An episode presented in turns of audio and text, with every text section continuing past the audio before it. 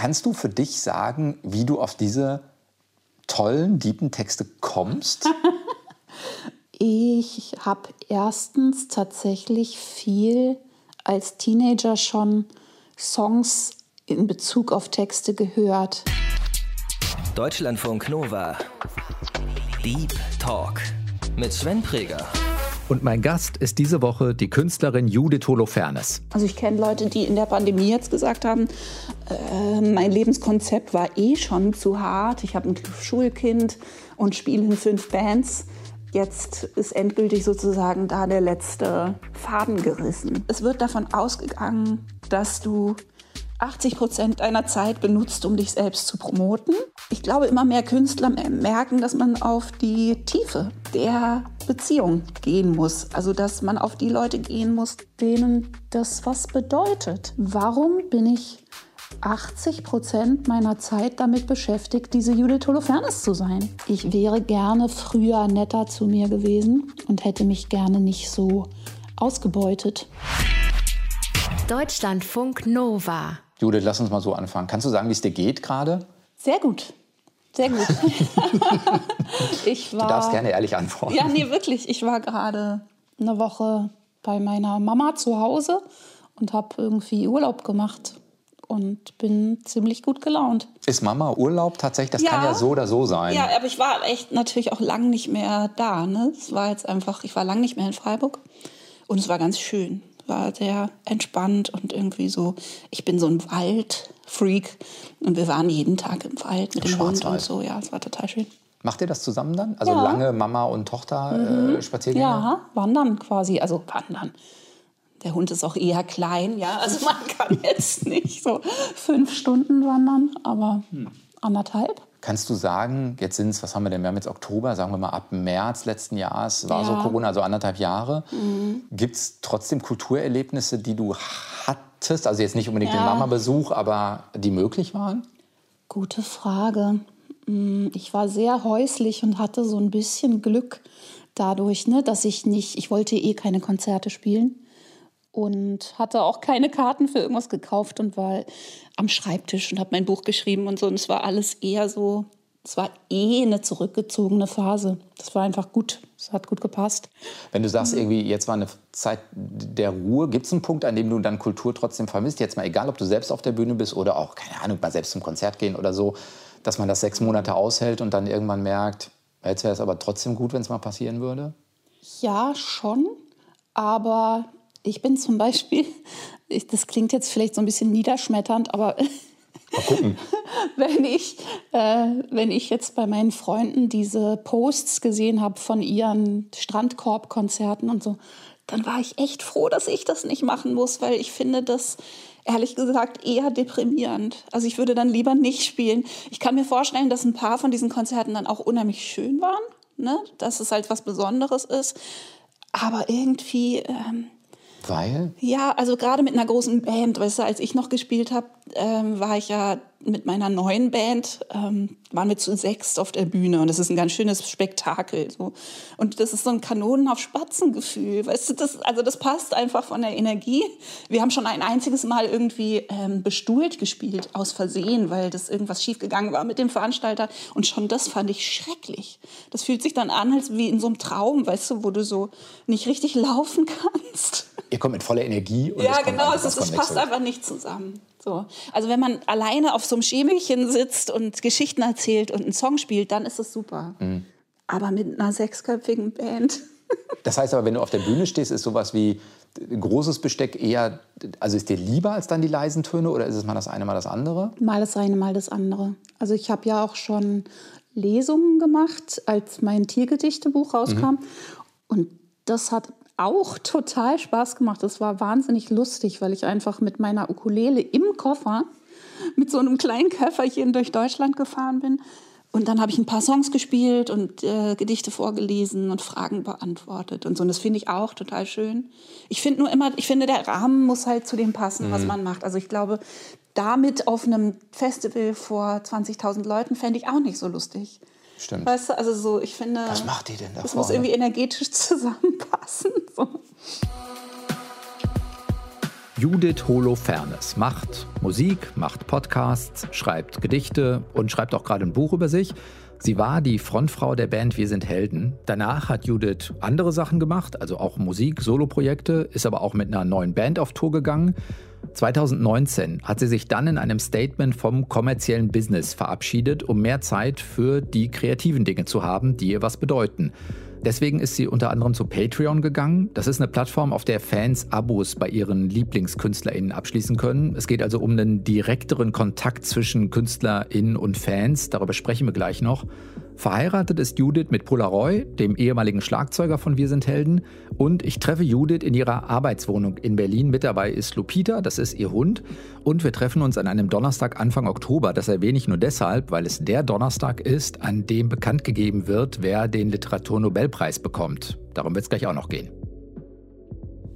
Jetzt willst du, korrigieren, wenn das falsch ist, ja wahrscheinlich so als Kulturschaffende du persönlich in einer luxuriösen Position, ja, ja. Also keine Ahnung, das mhm. hast du trotzdem das Gefühl, wenn du jetzt mal 18 Monate guckst, hat Gesellschaft genug auf Kultur geachtet? So nach dem Motto, also haben wir uns genug gesagt, hey, wir brauchen das, wir unterstützen auch Künstler? Mhm. Absolut nicht. Ich habe das in meinem Umfeld vielfach beobachtet, wie schrecklich das war.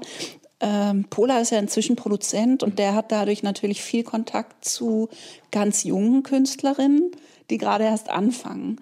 Und das war wirklich niederschmetternd mit anzusehen. Ne? Also eine seiner Künstlerinnen, Anna Erhardt, hat ein wunderschönes Debütalbum gemacht und konnte dann einfach nichts dafür tun. Nichts, nichts, nichts. Und diesen ganz toller Live-Act. Und es war das erste Album. Ne? Und dann geht man mit so viel Hoffnung da rein. Und das war wirklich total schwer. Oder bei Mia hat die, die Veröffentlichung auch verhagelt, weil deren Album ist irgendwie im Lager in Frankreich hängen geblieben. So, ja, auch wegen Corona. Und dann hast du da anderthalb Jahre, zwei Jahre drauf hingearbeitet und es passiert einfach nichts, weil du nichts dafür tun kannst. So, du kannst halt nirgendwo hinfahren, kannst es nicht promoten.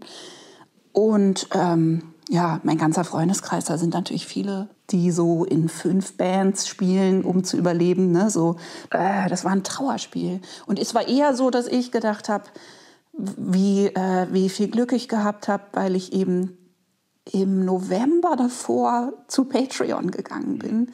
Und seitdem bin ich ja sozusagen so dauerhaft ähm, unterstützt durch meine Fans.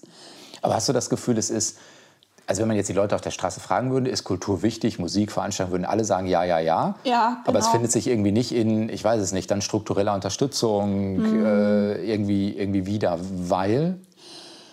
Weil wir in Deutschland schon grundsätzlich, sagen wir mal, von staatlicher Seite nicht so viel Wertschätzung für Kultur haben, wie man nach Lippenbekenntnissen so denken würde. Hm. Es ist einfach keine große Lobby oder so. Ne? Und ähm, ich glaube, das haben viele Leute jetzt auch gemerkt, dass sie das erste Mal gedacht haben, ah, das so, so steht es hier um uns, so wertgeschätzt sind wir. Ne? Das, ähm, da so wenig passiert. Und dann, klar, bei manchen Leuten hat es zum Beispiel auch gut geklappt. Ich kenne auch Leute, die haben dann irgendwie ihre Unterstützung bekommen und so. Und andere aber halt auch nicht. Hm. Und es kommt ein bisschen auch darauf an, was man gerade vorhatte. Ne? Äh, sorry, mein Hund leckt dich am Arm. Das ich macht nichts. Das, das macht nichts. Darf ich, darf ich sie streicheln? Ja, sehr gerne. Lupita, ne? Ja. So, guckst du auch Lupi, willst du auch dabei sein? Hm. Wie siehst du die Argumentation? Wie siehst du die Lage so? So, die Weltlage. Genau. Nee, also ähm, je, je doller Leute vom Performen abhängig waren, ne, umso doller hat sie halt getroffen. Und ich hatte das Gefühl, was aber auch schön war, dass halt die Konsumenten sozusagen, also die Fans, die haben schon ganz viel Impuls gehabt zu helfen. Und ich glaube einfach, viele wussten nicht wie. Mhm. Und ich glaube, das ist sowieso ein Problem in der Musikindustrie gewesen, auch ohne Corona, dass ganz viele Leute sozusagen wissen, dass ihr Geld nicht mehr wirklich relevant ankommt mhm. durch Streaming und Aber so. Aber keine Alternative Keiner sehen. weiß so richtig. Also ich glaube, fast jeder, wenn du ihn fragen würdest, der sich richtig für Musik interessiert, würde sagen, natürlich möchte ich, äh, dass mein Geld bei meinen Künstlern ankommt. Mhm.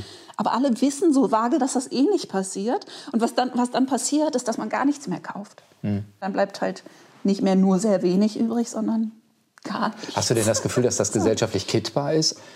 Sagen wir mal, da sind Künstler, die merken jetzt noch mal, boah, so prekär ist meine Situation. Es gibt Lippenbekenntnisse, ja. uns geht's nicht gut. Das mhm. ist ja auch was, äh, was Frust aufbauen kann. Absolut, ja. Also das ist ja so ein, kann so einen mhm. Riss erzeugen. ich glaube, dass da ganz viel passiert, parallel gerade, was jetzt nicht nur mit Corona zu tun hat. Ich bin gar nicht so davon überzeugt, dass jetzt Patreon eine Lösung für alle ist. Ich sehe das inzwischen ein bisschen anders. Ich finde, Patreon, können wir gleich noch mhm. drüber reden, kommt einer bestimmten Art von Künstlern entgegen und anderen auch nicht, ehrlich gesagt. Und ich glaube aber, das, was gerade passiert, ist, dass viele Leute einfach ganz grundsätzlich merken, dass wir das Internet als Möglichkeit und Bedrohung mhm. sozusagen bisher sehr ja, fußgängerisch benutzt haben. Ne? Und dass Künstler es noch nicht geschafft haben, diese Freiheit, die das auch mit sich bringt, in irgendeiner Form wirklich in Freiheit zu verwandeln. Also die Möglichkeiten gar nicht nutzen. Und auf der anderen Seite eben wahnsinnig Verlust haben über das Internet. Mhm. Und ich glaube, dass jetzt eigentlich eine Zeit kommen muss, wo Künstler merken, Moment mal, diese vorgezeichneten Wege, das ist nicht die einzige Art, wie man als Künstler überleben kann. Mhm. Und ne, also da einfach kreativer zu werden, wie man diese Beziehung zwischen Fans und Künstlern gestaltet. Dass es nicht vorgegeben ist, dass da zum Beispiel jemand dazwischen hängen muss. Das, ja, das sagt ja, ja, überhaupt niemand. Ja, und das ist ja das, so, was ne? in anderen Bereichen auch, äh, genau, kommst auch direkt passiert. zu deinen Kundinnen oder, oder deinen genau. Fans oder wie man es nennen ja. will. Ne? Und dass man einfach zum Beispiel, also bei Patreon ist es jetzt halt so, dass das eine Abkehr ist von der Masse. Dass man nicht mehr sagt, okay, ähm, ich möchte, dass Millionen von Leuten ab und zu mal meinen Song auf ähm, Spotify, Spotify hören. Oder whatever, genau. Und wenn es richtig, richtig geil läuft, dann habe ich am Ende des Jahres irgendwie ein Weihnachtsgeld. Mhm. Ist wirklich so. Ne? Also Leute, die Millionen Zugriffe haben, fallen am Ende des Jahres vom Stuhl, weil es einfach nichts bringt. Und der ich glaube, so ein unausgesprochener Konsens, den Leute Gott sei Dank endlich anfangen in Frage zu stellen, ist, dass das alles Promotion ist. Also mhm. als Künstler kriegt man immer gesagt, ja, aber du musst ja sichtbar sein und das ist alles, du promotst. Also eigentlich, es wird davon ausgegangen, dass du 80 Prozent deiner Zeit benutzt, um dich selbst zu promoten, um an unglaublich viele Leute ranzukommen, die im Bestfall 0,00005 Cent bei dir lassen. Und das mal in Frage zu stellen, ob nicht 200 Hardcore-Fans die äh, dir im Monat drei Euro zahlen, mehr wert sein könnten. Ist natürlich fürs Ego eine andere Nummer. Ne? Ist fürs Ego eine andere Nummer, ja. Aber zum Beispiel auch fürs Ego. Ich kenne Bands, die hatten so Spotify-Hits oder Radio-Hits, einzelne. Hm. Und die fallen total aus den Wolken, wenn die das erste Mal auf Tour gehen und keiner kommt. Weil was nämlich auch passiert ist, dass du einen riesen Spotify-Hit haben kannst, das aber auf so einer oberflächlichen Ebene stattfindet, dass sich diese Zuneigung überhaupt nicht überträgt. Dass die Leute denken, ja, den Song, den finde ich irgendwie so ganz angenehm. Aber ich muss die Leute nicht sehen. Meistens noch nicht mal wissen, wer das ist. Ich glaube, immer mehr Künstler merken, dass man auf die Tiefe der Beziehung gehen muss. Also, dass man auf die Leute gehen muss, denen das was bedeutet. Aber du bist jetzt bei Patreon zum Beispiel, was ein eine, wenn ich das richtig zusammenfasse, eine Direktverbindung zwischen KünstlerInnen und genau, äh, genau. Publikum ist sozusagen. Und dann gibt es ja. verschiedene Abosysteme. Es ist ein Abo, genau. genau. Und Eigentlich, je genau. nachdem ja. Kann man sagen, wenn ich dir 10 Euro im Monat gebe, dann, dann keine Ahnung. Kriegst du irgendwelchen lustigen Quatsch dazu. Genau. So, und wenn ja. es 20 sind, dann, dann gibt es das. Richtig was, lustigen genau, Quatsch. was dazu. alle kriegen. Und noch, ich muss bekloppt sein, ich tue noch was obendrauf. Genau. Ähm, aber du hast vorhin gesagt, das funktioniert für manche und für manche nicht. Ist das mhm. jetzt, weil weil natürlich die Judith Holofernes die Judith Holofernes ist. Also die, die fängt, eben, die fängt eben nicht bei, bei 100 an, ja, ja. sondern vielleicht bei... Wie ja. hast du, kannst du sagen, wie viele Abonnenten du hast? Oder ist das ich mache das nicht, weil ich nicht wieder... Ich habe viele. Eins, zwei, viele. Eins, zwei, viele, aber nicht so viele, wie ich bräuchte, um davon alles bezahlen zu können. Das ist echt so. Das hm, reicht nicht. Noch nicht. Aber ich habe auch ehrlich gesagt, seit ich da bin, halt noch kaum was gemacht. Ne? Großes. Aber da steht doch, man kriegt von dir Gedichte. Nee, das kriegt man alles, das kriegt man alles. Aber ich meine nur, man kriegt meistens sozusagen, wenn man irgendwas dann doch in der Öffentlichkeit macht, kriegt man wieder einen Schub neuer Patrons. So funktioniert das Also natürlich. in dem Moment ist doch, du musst dich promoten, damit selbst wenn da du die das Leute... Möchtest, äh, wenn du das möchtest. Aber mir ist das alles fein. Also für mhm. mich ist es, ich, ähm, ich finde das alles super so. Es ist wie ein großer, äh, sehr intensiver Fanclub slash äh, Kreativitätsworkshop. Also bei mir ist der Schwerpunkt so darauf, dass ich auch über das Kunstmachen spreche. Mit Du lässt Leuten. Leute, glaube ich, auch sehr Fragen detailliert in deinen oder in genau. deinen Arbeitsprozess ja, genau, Ne? genau, Fragen stellen. Ich mache extra Podcast-Folgen für die, ne, wo ich dann irgendwie halt auch beschreibe, wie mein Prozess ist und so. Aber würdest du auch sagen, dein Kreativprozess hat sich verändert? Das hört sich jetzt sehr bedeutungsschwer an, aber Ja. du weißt, was ich meine. Ja, der hat sich total verändert dadurch, dass ich einfach mehr Zeit dafür habe. Also Das sieht super busy aus. Ich habe habe mir diese Ja, Abo- ja. Abo-Sachen angeguckt und ich denke wenn die denn das, das alles machen muss, die Judith, dann macht die nichts anderes. Nee, ich mache auch fast nichts anderes. Es ist einfach tatsächlich das meiste, was ich mache, ist meine Patrons bespaßen.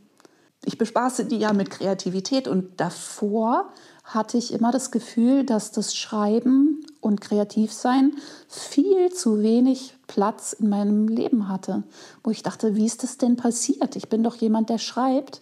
Warum bin ich 80 Prozent meiner Zeit damit beschäftigt, diese Judith Holofernes zu sein? und 20 Prozent das zu machen, was diese Judith Holofernes eigentlich so macht. Und das Verhältnis hat sich umgekehrt, würdest Das hat du sagen? sich komplett umgedreht. Genau, genau umgedreht, würde ich sagen. Ich mache jetzt ab und zu ein sehr nettes Interview. Aber, Hell, wann ist das? aber wirklich, ähm, ich mache wahnsinnig wenig. Ich sage einfach fast alles ab. Ich finde das schon vorsichtig ausgedrückt sehr bemerkenswert. Das muss ich auch einen Moment sacken lassen. Judith hat die ganz große Bühne verlassen. Die Helden wurden im Jahr 2000 gegründet und waren bis 2012 aktiv. Da waren so Songs dabei wie Guten Tag, das Denkmal, so und so, nur ein Wort. Was ich damit sagen will, ist, die Helden waren schon groß über Jahre. Und das hat sie aufgegeben. Und mich interessiert schon, wie sie das wahrnimmt und wie sie damit umgeht. Ich weiß aber auch nicht genau, wie heikel das Thema für sie ist oder wie häufig sie darauf angesprochen wird. Das kann ja irgendwann schlichtweg auch nerven. Dann weiß ich ja gar nicht, willst du auf sowas überhaupt noch angesprochen werden? Doch, doch, doch. Ich bin ganz versöhnt mit, oder was heißt versöhnt? Ich bin ganz down mit meinem Heldenerbe sozusagen. Ja, das geht? Ja, es war zwischendurch sehr schwierig, weil ich das Gefühl hatte, es ist so schwer, sich davon Mhm. zu lösen. Aber gerade jetzt über dieses Schreiben, also ich, ich schreibe halt auch ganz extrem offen über diesen Prozess, wenn man in so einer Band war und wie das dann ist, irgendwie wieder ein anderes Leben zu führen und so. Und das hat es tatsächlich irgendwie gelöst für mich. Ich habe das jetzt alles geschrieben und irgendwie fühlt sich das jetzt an wie so eine sehr spektakuläre, unterhaltsame und wunderschöne Vergangenheit, aber halt Vergangenheit. Aber es ist gut integriert in, in Ja. für dich sozusagen. Ja, klar. Ich meine, natürlich, wenn dann jetzt immer Leute sagen, "Oh, wann macht ihr das wieder und so, das sticht einfach. Ich weiß immer nicht, ob das den Leuten so bewusst ist, dass sie damit ja sagen, dass du das, was du jetzt gerade machst, nicht machen sollst. Ja, oder das, Das andere ist, ich- besser. So, ja, oder? genau. Also das ist, glaube ich, den meisten Leuten nicht bewusst, dass sie damit sagen, kannst du bitte alles fallen lassen, was du jetzt gerade machen möchtest und lieber machen, was ich möchte. so. ähm, aber auch damit bin ich irgendwie jetzt versöhnter und ich denke selber, war ja eine tolle Band. Also ich bin jetzt eher so, dass ich denke, es ist doch schön, auch wenn neue Leute noch Wir sind Helden-Songs entdecken. Meine Tochter kommt jetzt mal plötzlich und zeigt mir auf TikTok irgendwelche super niedlichen 17-jährigen Skater-Girls, die zu, zu Heldensongs irgendwie durch den Park fahren. Ist doch geil. Und man denkt sich mal, kenne ich die Musik und die Stimme? Ja, genau, kenne ich irgendwie, kenne ich. Wer ist das? So, Aber hat sich zu damals, wenn du sagst, also ihr müsst ja dann auch einen unheimlichen Output irgendwie gehabt, zu sagen, okay, wir müssen Ja. jetzt sagen, ihr das jetzt, keine Ahnung, heute Nachmittag muss das und das entstehen. Also das ist Ja. durchgetakteter. Hat sich der. Kreativprozess verändert zu heute, dass du sagst, es kann mehr entstehen, ich kann mir mehr Zeit nehmen, ich kann es mehr umdrehen? Ja, total. Ich kann sehr gucken, was kommt. Und ich habe generell nicht mehr das Gefühl von Eile oder so, ne? Dass ich jetzt, ich hatte früher immer so ein bisschen so ein, das habe ich auch mitgebracht, das war einfach ich, ja? So ein Gefühl von, ja, alles sehr schnell machen zu wollen. Und jetzt ist es eher so, dass ich denke, Jetzt habe ich zum Beispiel gerade erfahren, dass es bis nächsten Herbst dauert, bis mein Buch erscheint, weil der Buchmarkt halt sehr lange malt. Und dann denke ich, ah ja, schön, was, mache ich denn bis dahin? Mal gucken. Aber es ist okay. Ja, es ist total okay, dass ich halt denke, ah ja, schön, vielleicht nehme ich mal wieder einen Song auf, aber vielleicht fange ich auch gleich das nächste Buch an, weil es mir so Spaß macht. Also es ist sehr frei einfach, dass ich so gucke, was kommt. Aber hat sich das verändert, weil du aus den Strukturen raus bist und man jetzt merkt, ah, wenn die nicht da sind, ist Platz da und es Ja. entsteht was Neues? Oder ist es, das Bedürfnis war eigentlich da und ich bin da drüber gegangen? Der Schwerpunkt ist ganz anders, wenn man sagt, ich habe ein kreatives Leben und eigentlich will ich immer, das darf nicht der Ausnahmezustand sein, bis ich wieder irgendwas promote, so, sondern ich will so leben. Und ab und zu bringe ich mal irgendwas raus, aber das darf mich nicht zu lange ablenken, davon was Neues zu gestalten, weil dann werde ich total unglücklich. Also im Prinzip ist es, die Regel ist ganz einfach. Wenn ich nicht kreativ sein kann, dann geht es mir nicht gut. Ist so. Ja. Und ich habe in der Vergangenheit viel zu viel dann ja, mich sozusagen halt vermarkten lassen oder vermarkten müssen. Und irgendwie nach einem halben Jahr von zwölf Interviews am Tag und 80 Konzerten kommt dann irgendjemand und sagt, wo ist denn eigentlich das neue Album? so. Und äh, ich bin sehr froh, da raus zu sein. Ich kann mir jetzt zum Beispiel vorstellen, dass ich doch irgendwann noch mal ein Album mache. Aber da denke ich dann mehr so, vielleicht eins Ja, oder zwei, weißt du, aber so für den Rest meines Lebens. Also ich habe nicht mehr das Gefühl, das jetzt dauernd machen zu müssen, sondern wenn halt Warum ist dir nicht, Songs da sind. nicht bewei beweisen zu müssen oder ist das keine, eh keine Kategorie? Doch, doch war es lange. Natürlich musste ich mir auch beweisen, dass ich das ohne die Helden kann. Ne? Und so, das war, ich wollte das nicht und ich dachte, ich stehe da drüber und ich bin sehr schlau. Und, mhm. Aber natürlich denkt man, wenn man in so einer erfolgreichen Band war, irgendwie, ah, jetzt muss ich schon zeigen, dass ich irgendwie auch alleine Songs schreiben kann, bla bla bla bla bla. So, was keine gute Motivation ist, um richtig tolle Sachen zu machen. Und jetzt ist es eher so, dass ich denke, mal gucken, im Moment möchte ich Bücher schreiben, mal gucken, wann die ersten Songs wiederkommen. Apropos Songs und Texte. Ich habe mir vor dem Interview natürlich noch mal ein paar Songs durchgehört von Judith und ich finde immer wieder tolle, berührende Stellen. Hier zum Beispiel ist ein Auszug aus Kaputt. Das ist auf dem So und So Album der Helden und das ist immerhin schon von 2007.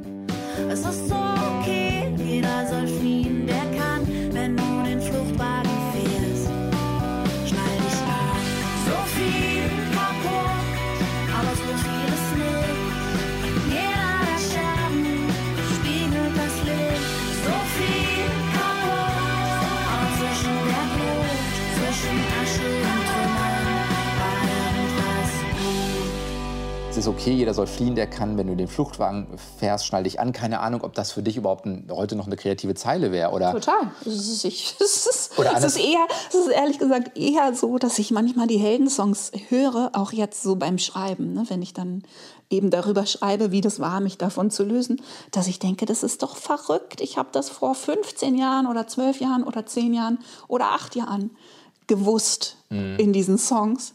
Und dann zu merken, wie lange es manchmal dauert, bis man für sein eigenes Leben Sachen dann wirklich umsetzt. Aber anders, ich habe noch mal so auch Gedichte mir noch mal angeguckt. Das ist jetzt auch nicht mehr ganz neu, aber sowas wie, das ist dieses äh, die Träume anderer Leute. Ne? Ja. Da steht, ich glaube, du träumst die Träume anderer Leute und Ja. das, was du versäumst, ist mehr als das, wovon du träumst. Ja, So, das hat ja schon auch, ist ja deep. Also ist ja, nicht einfach mal so. ja. Wie kannst du für dich sagen, wie du auf diese tollen, deepen Texte kommst? Ich habe erstens tatsächlich viel als Teenager schon Songs in Bezug auf Texte gehört. Also ich glaube, wenn man sich dafür interessiert und selber tolle Texte schreiben möchte, dann ist das Wichtigste fast, dass man mit diesem Ohr hört, was andere Leute machen. Ne? Und dass man teilweise, also jetzt nicht zu analytisch oder so, aber dass man schon immer mal hinguckt und denkt, manchmal- was, was macht die Person da? Warum ist das so toll? Oder mal Ja. das Gefühl zu haben, ich Ja. finde es toll und dann so gucken, warum denn? Ja, und ich habe immer schon so funktioniert, dass mein Gehirn dann halt auch sagt, oh, wie toll, ich weiß genau, was du da machst. Ehrlich? So, ne? Ja, auch schon halt mit 14 oder so. Aber was sind die Muster, die du erkennst? Ist es, ich weiß nicht, Oh, es gibt ganz viele Muster. Rhythmus oder Bild oder Genau, äh, Metapher Rhythmen. oder irgendwie, Ja, oder dass am Ende irgendwas wieder aufgegriffen wird, was am Anfang schon aber gebrochen. gebrochen, genau, und dann plötzlich eine ganz andere Wirkung entfaltet. Oder eine wichtige Regel finde ich zum Beispiel für, also Regel, aber die für dich funktioniert. Ja, Regel im Sinne von, das funktioniert, wenn jemand das macht, ist, ähm, dass man zum Beispiel sehr spezifisch ist ähm, in dem, was man beschreibt und das gilt auch fürs Bücherschreiben, dass man sozusagen über das ganz, ganz genaue Hingucken von Sachen, die sehr persönlich sind, kommt man eigentlich wieder zu sowas Universellem. Mhm. Also wenn du immer schreibst, ah, Liebeskummer, Herz bricht, Tut mh, auch weh, du. tut voll weh und so, dann denken alle, ja, ja, ja. Und wenn du dann aber, wenn du dann dich erinnerst an deinen ersten Liebeskummer irgendwie und ganz genau hinguckst und denkst, ähm, und ich liege immer noch in dem Graben vor deinem Haus. Und ja, es sieht nicht so gut für mich aus. So, ne? Und dann tut es mehr weh. Oder und du kotzt, den Graben, du kotzt dein Herz in den Graben vor dem Haus. So, ne? wenn, wenn man so unglücklich ist, dass man sich eigentlich übergeben möchte. Ständig und so. Also einfach hinzugucken, was sind die körperlichen Symptome von dem, was ich beschreiben will. Was ist das, äh, dass man das wirklich fühlt. Plus äh, Humor. Plus es Humor. Darf, darf leicht Ja, daherkommen, auch genau. wenn es ganz tief wahr ist. Genau, genau. Und ich glaube, was dabei hilft, also das sage ich immer Leuten, die selber schreiben wollen, ist tatsächlich wahnsinnig viel hören und schon auch bewusst hören und lesen, äh, Gedichte lesen, anstatt, wenn man aufs Klo geht, anstatt das Handy mitzunehmen. Judith, wir haben für jeden Gast, jede Gästin eine kleine Spontanitätsübung vor. Ja. Ich habe handschriftlich dabei ein paar Sätze. Ja, Kannst du die, wenn es geht, vervollständigen? Ja, bitte. Wir gucken. Berlin ist für mich. mein Zuhause, mein geliebtes Zuhause. Ich bin unheimlich glücklich in Berlin. Immer Wirklich? wieder. Ja, ich gehöre zu den wenigen Leuten, die einfach die ganze Zeit entzückt sind von Berlin. Aber ich fahre auch jeden Samstag raus in den Wald. Das hilft. Was ist so toll? Die Vielfalt und die relative Weite für eine Großstadt, der Platz, der relativ große und das erstaunlich viele Grün. Berlin ist sehr viel grüner, hat sehr viel mehr Bäume als andere Großstädte. Wenn ich in meinem Leben etwas anders machen könnte, wäre das. Oder gemacht hätte, wäre das. Ich wäre gerne, jetzt nachdem ich da mein halbes Leben aufgeschrieben habe, ich wäre gerne früher netter zu mir gewesen und hätte mich gerne nicht so ausgebeutet. Also ich wäre gerne bestimmter und klarer gewesen in dem, was ich so will und nicht will. Aber Das würde ja heißen, du wusstest hätte das ich ja ein schönes schon. Buch nicht schreiben können. Ja, ich wusste das wohl. Ja, ja, ich habe ja. Ja. all diese schlauen Lieder geschrieben und es dann immer trotzdem nicht gemacht. Ja, ist was dran. Ja, aber manchmal Ja. ist es ja so, man ist da noch nicht, man muss erst Genau. verstehen. Also ich wäre gerne weniger pflegeleicht gewesen. Das hätte mir anderthalb Burnouts und eine Meningitis erspart. Und auf der anderen Seite konnte ich jetzt ein hübsches Buch darüber schreiben. Insofern Das ist okay ist gerade. es auch gerade so okay. Das ist das Schöne am Schreiben, dass man immer denkt, dass man alle Schwierigkeiten verwandeln nutzen kann. kann. Ja. Mhm. Ja, ja. Heute ist Donnerstag, also wenn gleich der Anruf kommt. Mhm. und wenn ich den Literaturnobelpreis gewinne, dann, nach, Dann? nach Bob Dylan kommt Nach jetzt, Bob Dylan komme ich jetzt. Komme ich jetzt dran? Dann hm, verstecke ich mich unter meinem Sofa, weil ich in Wirklichkeit nämlich über die Jahre immer introvertierter we- werde und mir das viel zu viel Aufmerksamkeit auf einmal wäre. äh, Inspiration hole ich mir bei.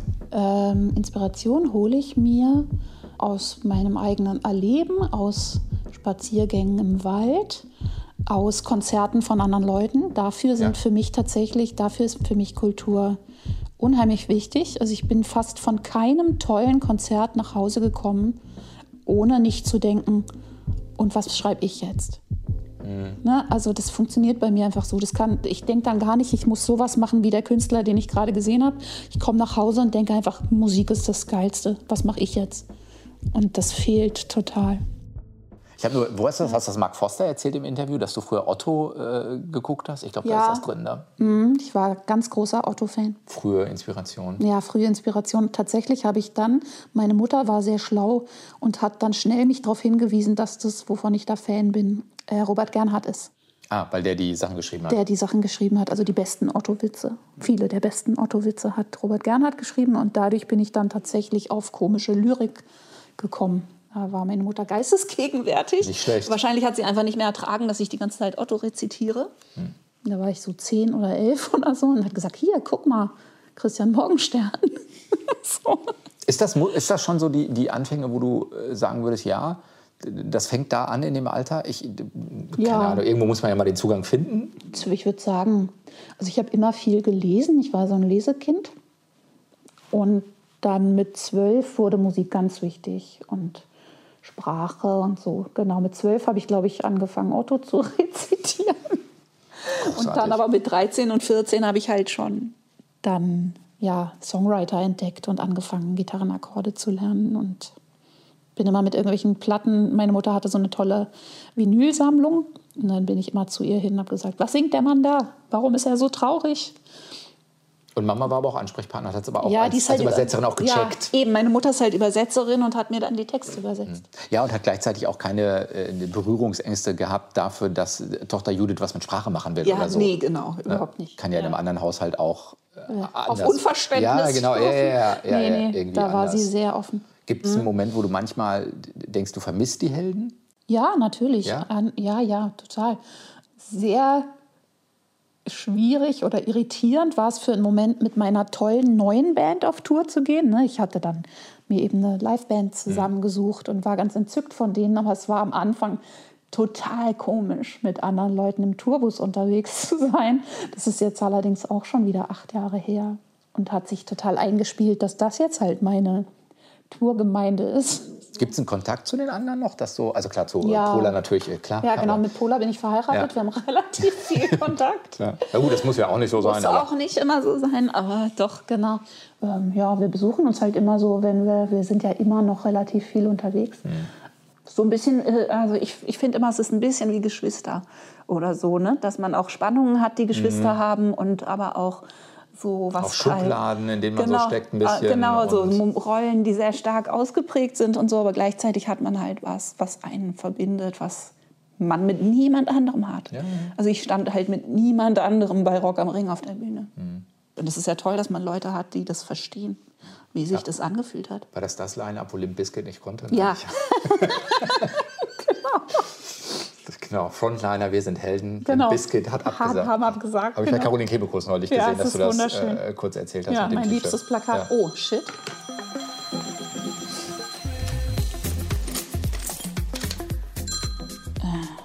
Da nutze ich mal kurz die Unterbrechung, um die Anekdote nochmal zu erklären. Also, die Helden waren 2005 Headliner bei Rock am Ring.